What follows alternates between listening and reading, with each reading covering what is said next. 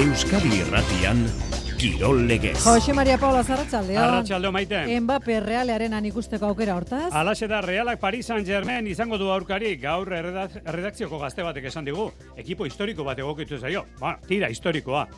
Paris Saint-Germain da aberatxea. Ez baldin bada. Katarko dirua sartzen denetik 2000 eta maikatik historiko ez da. Mila bederatzireun da irurogeita marrean sortu zen. Atera kontu bak.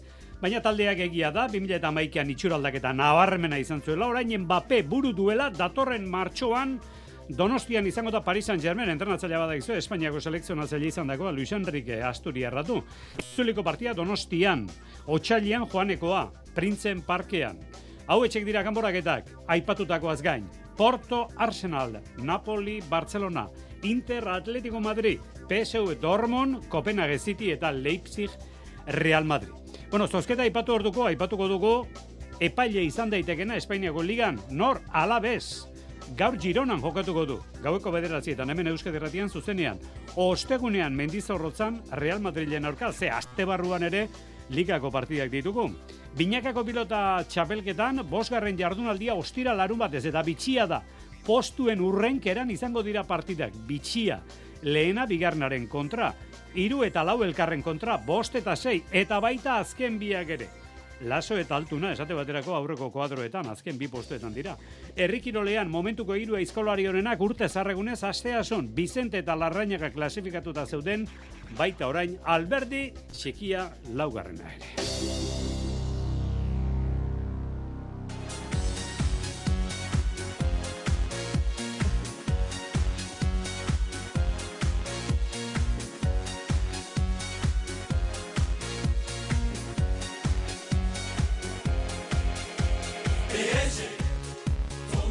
Oso ohikoa dute, arratsaldeon entzuleo, kongi etorri, Frantziako Futbol Ligan eta bagoizaldean eta zenbait taberna zulotan eta erabiltzen diren konpasoiek ereserki jartzea. Halako taldea altxua, glamurosoa, bauxe du ereserkia Paris Saint-Germain.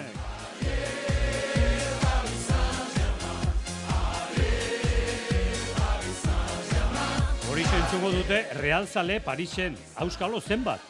Bueno, ez da lauro gemila lagun hartzen dituen estadioa, Printzen Parkia, baina bertan jokatuko du realak. Ginola, Rai, Ibrahimovic, horiek gara ibatekoak dira.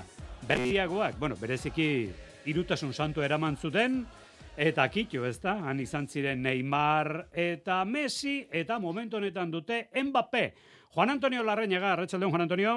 Bai, gaio, Arratxaldeon. Bueno, en, txapeldunen ligak eh, giza honetako aurkariak behar ditu, ez da zalantzarik, eh, jakina, zailtasuna, aipatutako zenbait jokalari aipatu ezkero, haunditu egiten da. Zer diozu, kolpean, eh, ze, ze pentsatu duzu, zen abaritu duzu, jakin duzunean, realak Parisan Germain izango duela aurkari, Juan Antonio? Atzo ibili ginen horako gauzak esaten, ez zein tokatuko zitela, nik izan zion Paris Germain tokatuko zitzaiola. Ba, nik uste, e, txapelduren ligan zaude, eta olako talde baten aurka e, jokatu beharra daukazu, ez? Eta nik uste lehen bailen hartzea asko zuetu dala. Reala ondo dago, gauza ondo egiten ari da. E, ze, sekulako joko alegin lehiatu du, interre kampo, e, kampoan ez, baino atzetik utzi du. Eta iruditzen zaite aurre egiteko gai izango dela, eta gara gainea Paris Saint-Germain ez dago momenturik onenean esango genuke, ez? E, lider dijoa bere, bere liga, baina iruditzen zaite txapeldunen liga, ala muguzko indola, bigarren e, talde, bigarren egonda bere ligilan, e, bi partio galduta, Newcastle da Milanen galdu gintzuen, eta nik usten dut, ez dagoela e, ondo, ez, e, jokalari onak eta garrantzitsua ditu, mape bezalako jokalaria, denbele ere bai, barzatik juntzena, eta eta benetan e, ikusteko, e, nahi dut reala ikustea olako talde baten aurka, ez, eta jendea ere, e, bidaiatzeko ere, erresagoa, eta nik uste dana, ez, baina egia da, partido handi bat, baina txapeldunen ligan gaude. Eta hori aurre egin behar zaio. Txapeldunen ligan, esate baterako, dormunen kontra, e, kanpaia jota libratu zen e, Paris Saint-Germain, e, Milanen kontrako gol diferentziari esker klasifikatu zen bere multzoan bigarren. E, dormunen, orain azte bete, ze amaikako aterazuen. Bueno, bauxe, Italiako Donaruma atezaina.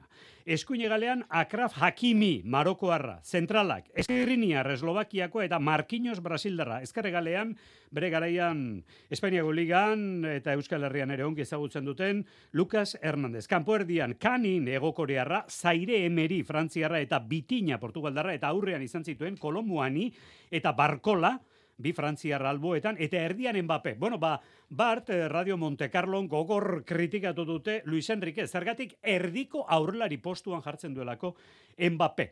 Ez dela erdian aritzeko jokalaria. Nolane jokalariaren jarrera ikaragarri gaitzetsi dute, orain urte bete munduko futbol txapelketa Katarren horren ondo jokatu eta orain utzi xamar dabilelako. Esan daiteke gakoa e, giltzarriak enboraketan Mbappe dela, Juan Antonio? Esan leiteke ez, baina iruditze zait, mape baino gehiago, dela beste amarri jokatzen dutela ez, baita ere maperen asunto horrekin ari dira, baina ma, Luis Enrique Garbi izaten du horri pintzen dut, baina berak nahi duen lekuan jokatzen du gero, ez? Eta nik uste hori dela, askatasun osoa dauka berak nahi duen lekuan ibiltzeko, zergatik, ba, sekulako maila daukalako, eta defensako lana beste batzuk egingo dute, eta berak erasoko lana bakarrik egiten du, eta nik uste talde hortatik arriskutsua dela. Baina ez da, mape bakarrikan, ez? Talde oso hartu behar da, eta talde osoa jokatzen du, baina bai, jokalari garrantzituena emape da, eta min asko egiten duen horietakoa gainera. E, segulako jokoa dauka, segulako abiadura dauka, segulako fisikoa, eta zait hori kontu handia ibili behar dela, baina amaika amaika den orka jokatzen dute. Bueno, Batek, ze, amaika den orka. Zalantzarek gabe. Zehaztuko da egutegia, otxailean dira joaneko partidak, Parisian jokatuko du realak, eta itzulikoa Donostian jokatuko da martxoan. Saio bukatu horretik, e, datak eta partiden orduak eta ea zehaztu aldituko, baina bixe bixe, heldi ez aiogun aktualitatea gainez gainez kagara, eta gaur gaueko bederatzietan, oraindik ere itxi ezten Espainiako ligako partida daukago. Girona alabez. Alabesen urrengo lau partidak hauek dira, ligakoak, Girona, Real Madrid eta Reala. Eta kopakoa, Betis. Banaikoa txapeldunen liga bada. Ala besentzatere, Iñaki Beraztegi, Arratsaldeon. Arratsaldeon, Jose Mari. Bueno, baina horiek dira, esan barko genuke, profesionale jokatu nahi dituzten partidak, eta eta ikusleek ikusi nahi dituztenak, ezta? Hori da, hori da, egutegiaren zati komplikatu batean murgilduta dago alabez, e, egiara izor, pentsatzen dugu kosta egingo zaioela puntuak e, biltzea, ba, e, urrengo iru neurketetan oso aurkari zaiak dituelako, baina mm, oraindik ere alabezek erakutsi du, ba, kamnon bezala galduarren, maia eman dezak alde hauen kontra, ea epaie izaten den urrengo jardunaldietan, Girona eta Real Madrid daudelako hor, zelkapen e, buru. E, agian hiru horietatik, e, sasoi honean da, honenean dagoena, Girona dela esan daiteke, Michelen eta taldeak baligako azken zortzi partietatik zazpira bazi dituelago, jada ez da sorpresa, ez da nobedadea. Barcelonari, Luis Compains estadioan, astindu ematetik ere badator, bi eta lau irabazi zuen e, bertan. Baina gaurko neurketa Montibili binda, eta horrek eh, gauza gehiago zailduko dizkio babazorrei talde gazteiztarrak ez baitu oraindik. Garaipena eskuratu etxetik kanpo, are gehiago, Josemari, lemaian, 2008 bateko urriti dago, mendizorrozatik e, urrun irabazi gabe. Ein batean, eta esan eta esan gabiltza, eta ala da, ate aurrean falta zaion, eraginkortasunagatik dagoela, bagian merezi baino berago zelkapenean e, talde gazteiztarra. Hirugarren talderik kaskarrena baita golak sartzeari dagokionan ez baitu bataz beste partiako gol bat ere sartu eta etxetik kanpo are okerragoa da estatistika hori bi partida behar ditu gol bat egiteko. Eta horren hain justu baligako talderik eh, goleatzaileena ia bi gol terdi egiten ditu partidako. Baina estatistika positibo bat aipatze aldera, Girona gaurten partida bat galdu egin du Real Madridin kontra eta bi berdin du. Eta noren kontra? Ba biek bi euskal talderen eh, kontra, Atletiken eta Realaren eh, kontra, osasunak galdu egin zuenez, ea ba gaur babazorrak Michelen taldeari ondo aurre egiten dioten zerrenda motz horretan sartzen dira, Jose Mari. Bueno, bai, pamen labur bat, eh, Juan Antonio gaurko partiari begira, esan du inakik, eh, alabez, egiten ari denerako, ba, usta kaskartxa marra jasotze ote duen, denok uste hori daukagu, baita ere Juan Antonio Larrañagak esan zuen aurreko batean, orain mai gainen jarri behar diogun galdera da. Zer egin beharko luke gaur Montelibin dauden desberdintasunak orekatzeko, garai batean talde txikiagoa zenak, e, bere garaian izan zen entrenatzaile bizkaitar ezagun bat maguregi autobusa jartzo mentzuen ate aurrean, baina Karo, gaur egun horrelako planteamentu atzerakoi eta zekenik inorkeztu egiten. Zer egin beharko luke, Juan Antonio? Ba, egin beharko luke olako zerbait, ez? Nik usten dut eh, partidu iriki bat egitu balin badu, aukera asko maten diola girunari irabasteko, ez? Eta partidu itxi bat egin behar du, ez? Defensako lan ona eginez, defensan nik usten dut eh, presioa pixka bat atzeratuz, eta autobusa ipatu duzu, ba, autobusa ez daki, baina olako zerbait ipini beharko du, zergatik Gironak edoze momentutan gola egin dezake, ez? Girona sekulako jokoak indago, nik Barcelona aurka ikusi genuen, eta errestasun ondiarekin izten da, errestasun ondiarekin e, erabiltzen du baloia, eta hortarako egin behar da, ondo itxi, eta leku batean ipini, ez talde osoa, eta nik uste dut hori garrantzitsuna. Autobusa, ez dakit, pizkat aurrera pizkat atzerago, baina antzeko bat beharko du, gaur eta gaina sensazio ona ditu. E, alabezek, kontrasora jokatzeko ba, jokalari aprobetsaitu baita ere. Eta nik uste hori aprobetsatu behar da. Defensako lan ona eta garrantzi osoa horri eman, ez, lehenengo. Bueno, ba, bukatu horretik eh, amaikakoari begira, jokalari zerrendan zerbait azpimarratzeko, zer da azpimarratzeko dugun hori, Iñaki? Plaza, baina aldi berean, eh, aldiz, eh, apkar zigortuta dagoela, eta ezingo duela jokatu. Amaikakoari dagokinez, Jose Mari, babazorren entrantzai, jada aurreratu du, Ruben Duarte eta Marin, izango direla bi zentralak, eta gauza kondo, gebararea ziratik eh, hariko da. Deialdi arrobiko Victor Paradak, Egoitz Muñozek eta Ruben Montero kosatzen dute, Mitxelek ere baja ugari ditu, baina titularrak direnetatik bakar bat ere ez. Bestalde esan, Luis García Plaza bera ere zigortuta dagoela, eta ezingo dela Montilibiko aulkian eseri, txartel pilaketagatik. Neurketa gaueko bederatzetan, Montilibin, epaile nagusia Hernandez Maeso izango da eta aurkaria ez da PSG baina denboraldia honetan ikusitakoa ikusita balaxe dirudi. Bueno, ba, gaueko bederatzetatik aurrera, neurketa interesgarria hau hementxe jarraitu al izango duzue, protagonistak eh, kontaketarako ere, aurkeztu dizkitzuegu Iñaki Berastegi eta Juan Antonio Larrañaga eskerrik asko, gero arte. Gero arte. Bai, Bueno, eta futbolean berriz ere Donosti aldera jo behar dugu zergatik. Bueno, ba, esan beharra daukagulako Juaneko partida behintzat badakigula noiz izango den. Otsailak amairu, Parisen. Beraz, Real Zaleak badaki. Ez dakit hor ingurumari hortan e, maitasuna elkarri opari egin eta e, saritzen dionak badaki San Valentin datorren urtean bezperakoa Parisen argiaren irian. Paris Saint-Germain, Reala. Realak atzo zer? Betisen kontra, Jonander de Laos. Realak puntu bat eskuratu du Betisen aurkako partidan. Baleko golik ez da izan donostiako norgea okan eta hasi bezala bukatu da leia huts eta huts. Bitalde izan dituzte jokoan gailentzeko uneak Realak estutu du lehen zatian eta zutoinak eta aurkariaren atezainak saiestu dute gola.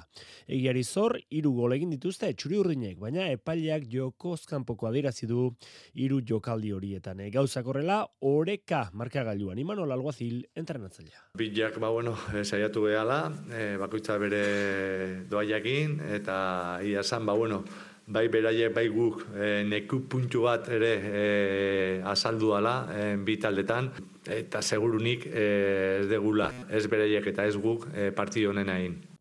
Mikel Oiartzabale kapitainaren esanetan ordea, puntua ona da partida ikusita. batez ere bukaera aldera altzezanean egoera horretan e, oraindik irabazten esoa zenan garrantzitsua da nire ustez bai ez galtzea irabaztea nahi genuen baina baina bueno e, egia da gontzaten mamar dela puntua eta bueno ostegunen e, puntu puntu hau egin han irabazita eta listo Anoetan eh, bildutako hogeita mairu mila lagunek omenaldi beroa egin diote aitorra zabaletari partidaren aurretik eta ondoren. Eh, Maria Kortazar zabaletaren amak eskerritzak izan ditu zaleentzat. Mila esker, porque esaten dotena gutxi da. Hainbeste moten dezazue, gure familiari eta niri. Zuekin goia aurrera eta aitor beti egongo da ganekin. Realak lansaioa egin du gaur eta ostegunean Kadizen jokatuko du. Momentu unkigarri hori zalantzarik gabe atzo, realak eta beti ze jokatu zuten partidan, eta aztebu arruan zer daukagu gaurko Girona alabez honetaz gain. Atletik Las Palmas asteazkenean, ostegunean Cadiz Reala, Mallorca Osasuna eta alabez Real Madrid. Eta bigarren mailako taldek ere partida, ostegunean amore bieta galkorkonen kontra bederatzi terrietan. Eta eibarre gipuruan, asteazkenean bederatzi terrietan esportinen kontra. Atzokoa, azte hobe izango dugu, alkorkonen. Galdu egin zuen eibarrek, norbe akatzen gatik Josep Etxeberria entrenatzailearen ustez. Sake banda batean, e, bueno, e, horrelako gol bat jasotzea, ba, ez da, ez da normala, ez? Badakigu, e, bueno, hobekuntza ba, nabarmen bat behar dugula arlo hortan, e, eta gero jokoaren aldetik, e, bueno, garaipena lortzeko ba, errastasuna eduko duzu, ez? Baina lehenengo, ba, beste guztia egin behar da, ez? Ea bat datorren asteazkenean, etzi egiteko moduan diren bederatzi terdietan ipuruan Eibar Esportin, Eibar momentu honetan zeigaren, hogeita amaika puntu, iago ditu hogeita amalau Esportinek.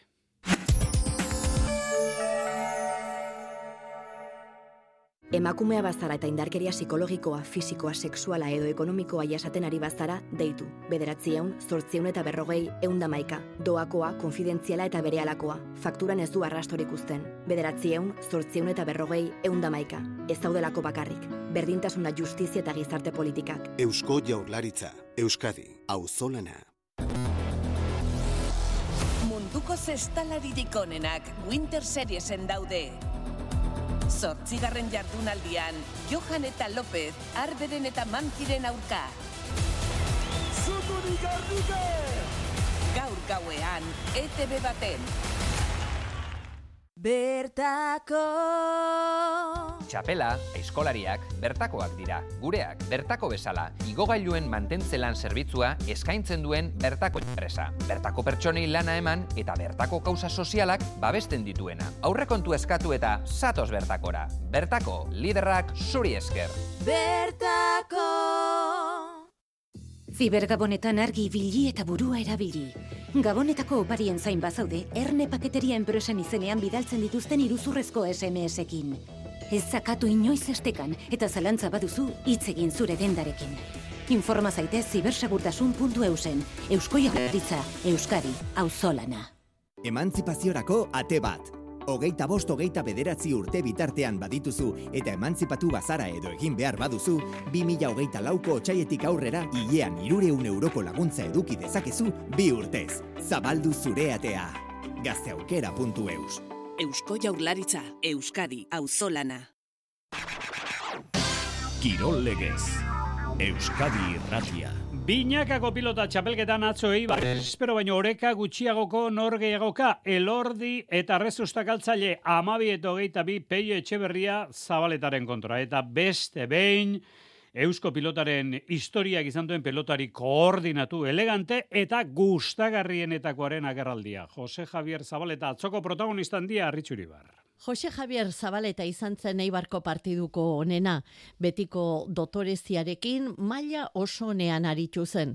Txapelketako lehen partiduan zalantzak sortu baziren ere bere inguruan, atzo zalantza guztiak usatu zituen, eta berriz ere goi-goi mailan dabilela erakutsi zuen. Ama biet hogeita bi irabazi zuten Pelio Etxeberriak eta Jose Javier Zabaletak elordi eta rezustaren aurka.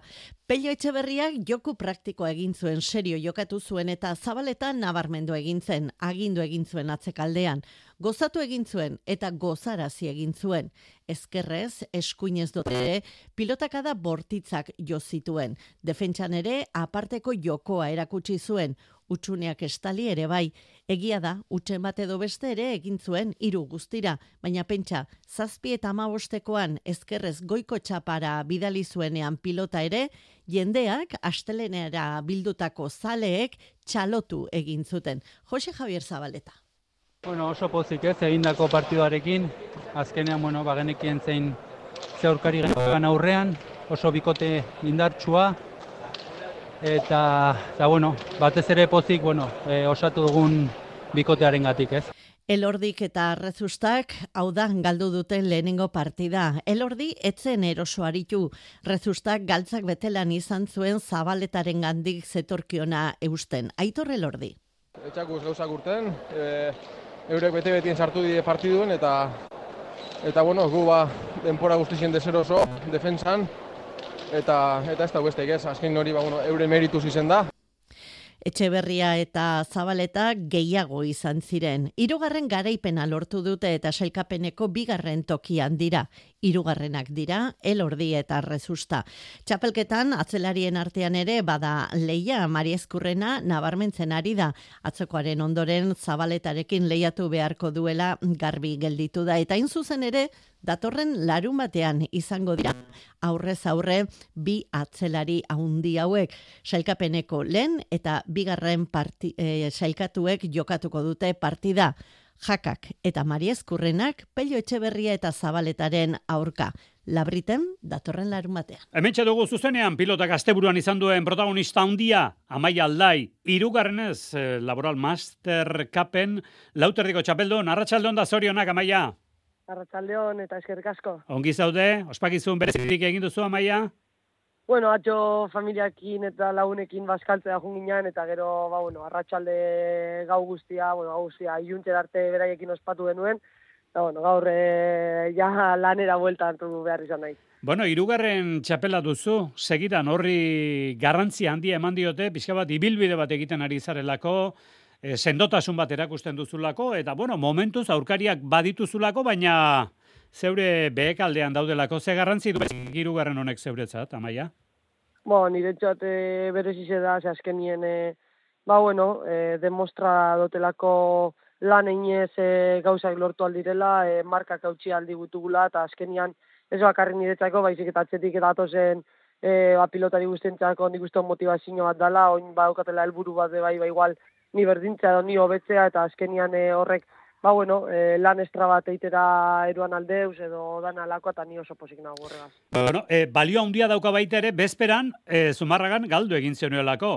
Eta urrengo egunerako horrek ez zizun kalterik egin. Buruz ere osorik eta indartxu zaudela erakusten du amaia.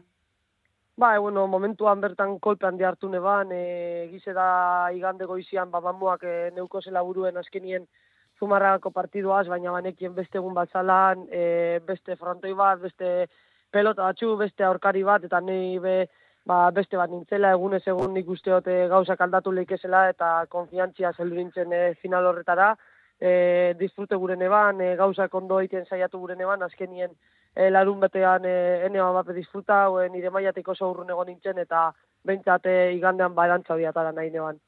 Non bait irakurri dut, amaia, bukatzera noa, purrusta handiak egiten dituzula ingurukoekin, familiarekin, eta horregatik barkamenak eskatu nahi izan zenituela. Honek ze esan nahi du, izaera bizi-bizikoa zarela, amaia?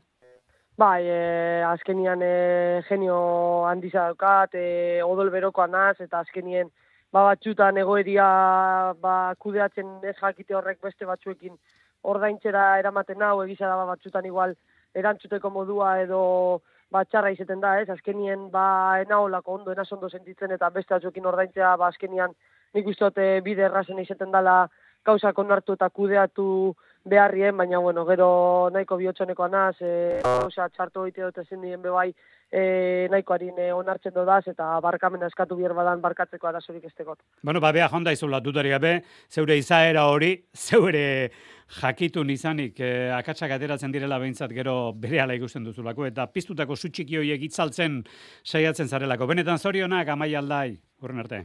Eskerrik asko. Aurtengo emakume Mastercapen aurtengoan ere txapeldun izan dena.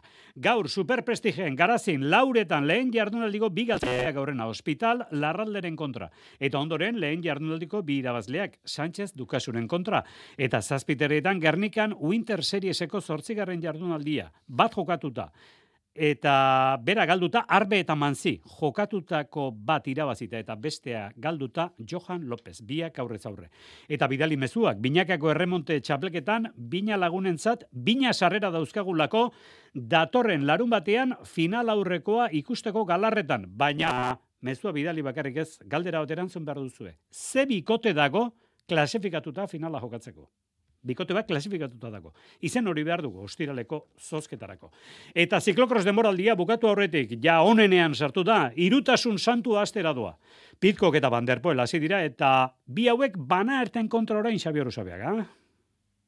Ba, zalantzarik ez izan, eta asteburuan ikusi dugu bainera zen olako mailatan da bitzan biak. Horixe da etorri, eta bi kolpetan gauza bere lekuan uste. Larun batean, Mati Banderpulek eman zuen sekulako ere guztaldia, eta atzo berri Tom Pitkokek, hainbesteko soberari gabe, baina buruz jokatuta irabazi zuen. Etxigarre behar du esan espezialista peto entzat hemendik aurrera izan dezaketen bilakaera. Itzalera destinauta daude hiru handiak hor dabiltzan bitartean behintzat. Hiruretan uste du munduko txapelduna Mati Derpul dagoela sasoiz onduen, larun batean egin zuena izugarri izan zen. Lehen pedalkadatik, baina zehazki gainera lehen pedalkadatik izan zen jaun eta jabe. Lehen postuan abiatu, eta arlo fiziko zein teknikoan sekulako maixotasun erakutsita irabazi zuen, elite mailako ziklokorsean, entzun ondo, Josemari, eunda berrogeita amargarren garaipena. Eta atzuetzen, banderpolik izan amurren, munduko kopako soziaren proban ikustu, hasieran Pin Ronjar, Herbert Argazteak estu hartu zuen arren, han, bagero garaipena ton piko lortu zuen, eta buruz jokatu zuen, aurrena estu xamar hartu arren, gero pixkanaka pixkanaka bere honen eman zuen, eta garaipena lortu zuen. Eta uste dut e, Tom Pitcock berak, karrera osteko prensa horreban esan zuenak balio duela, bai berak eta Mati Banderkulek sobera dutena definitu eta berezkoa edo klasea zer den zehazteko. Ziklokroseko entramentu bakarra eta atzoko lasterketa. Besterik ez dut egin aurtengo denboraldi honetan eta atzo garipena lortu zen Britaniarrak. Egi esan naturak norbaiti horrelako ukituren bat ematen dioenean, ba beste gehienek jai izaten dute normalean. Eta iragarpen bat amaitzeko ostiralean aurrez aurrera izango dira denboraldi honetan lenda bizikoz molen, Matthew Van Der Poel eta Wout van Aert. Eta biaramonean, hanberesen, hiru handiak izango dira, nor baina nor gehiago. Bueno, ba, esan dugu, irutasun santu hori astera doala. Aurrezko eskolarien koparitarte egitekoa ginen, atzo txandioen julen alberdi txikia laugarrena sartu zela eta eta nahikoa beharko du horrekin, larrainaga eta bizente izango ditu finalean nor baino nor, urte zarregunez. Frantzia txapeldun, emakumezkoen mundialean, arritxu? Bai, eta orain dela bi urteko txapelketako finaleko arantza atera zuen. Ogita maika eta ogita sortzi irabazi zion Frantziak Norvegiari. Eta txapelketa honetan Frantzia partida guztiak irabazi ditu Norvegiak bat bazuen galdua, Frantziaren aurkain zuzen ere hogeita lau eta hogeita iru. Baina atzo, hogeita maika eta hogeita sortzi irabazi zuen Frantziak. Abiadure izugarrian jokatu zen partida. Lehen ordu laurdenean Norvegia aurretik izan zen. Baina rotazioak hasi zirenean taldearen jokumaia jeitsi egin zen. Eta Frantziak berriz hobeto erantzun zuen eta ordezko izan zirenek ere maila haundi handian erantzun zuten. Europako lehiaketetan esan dizuegu Paris Saint-Germain Reala. Data gari dira zehazten joanekoa otxailak amairu Parisen gaueko bederatzietan bueltakoa donostian martxoak bost. Ordua zehazteke dago oraindik. Europako lehiaketak aste honetan Baskoniak ditu. Bihar Maccabi Tel Avivkoaren kontra Belgraden jokatuko du arratsaldeko zazpietan Anadolus Baskonia partida Euroligako bigarrena ostiralean. Eskerrik asko arratsaldeon gero arte.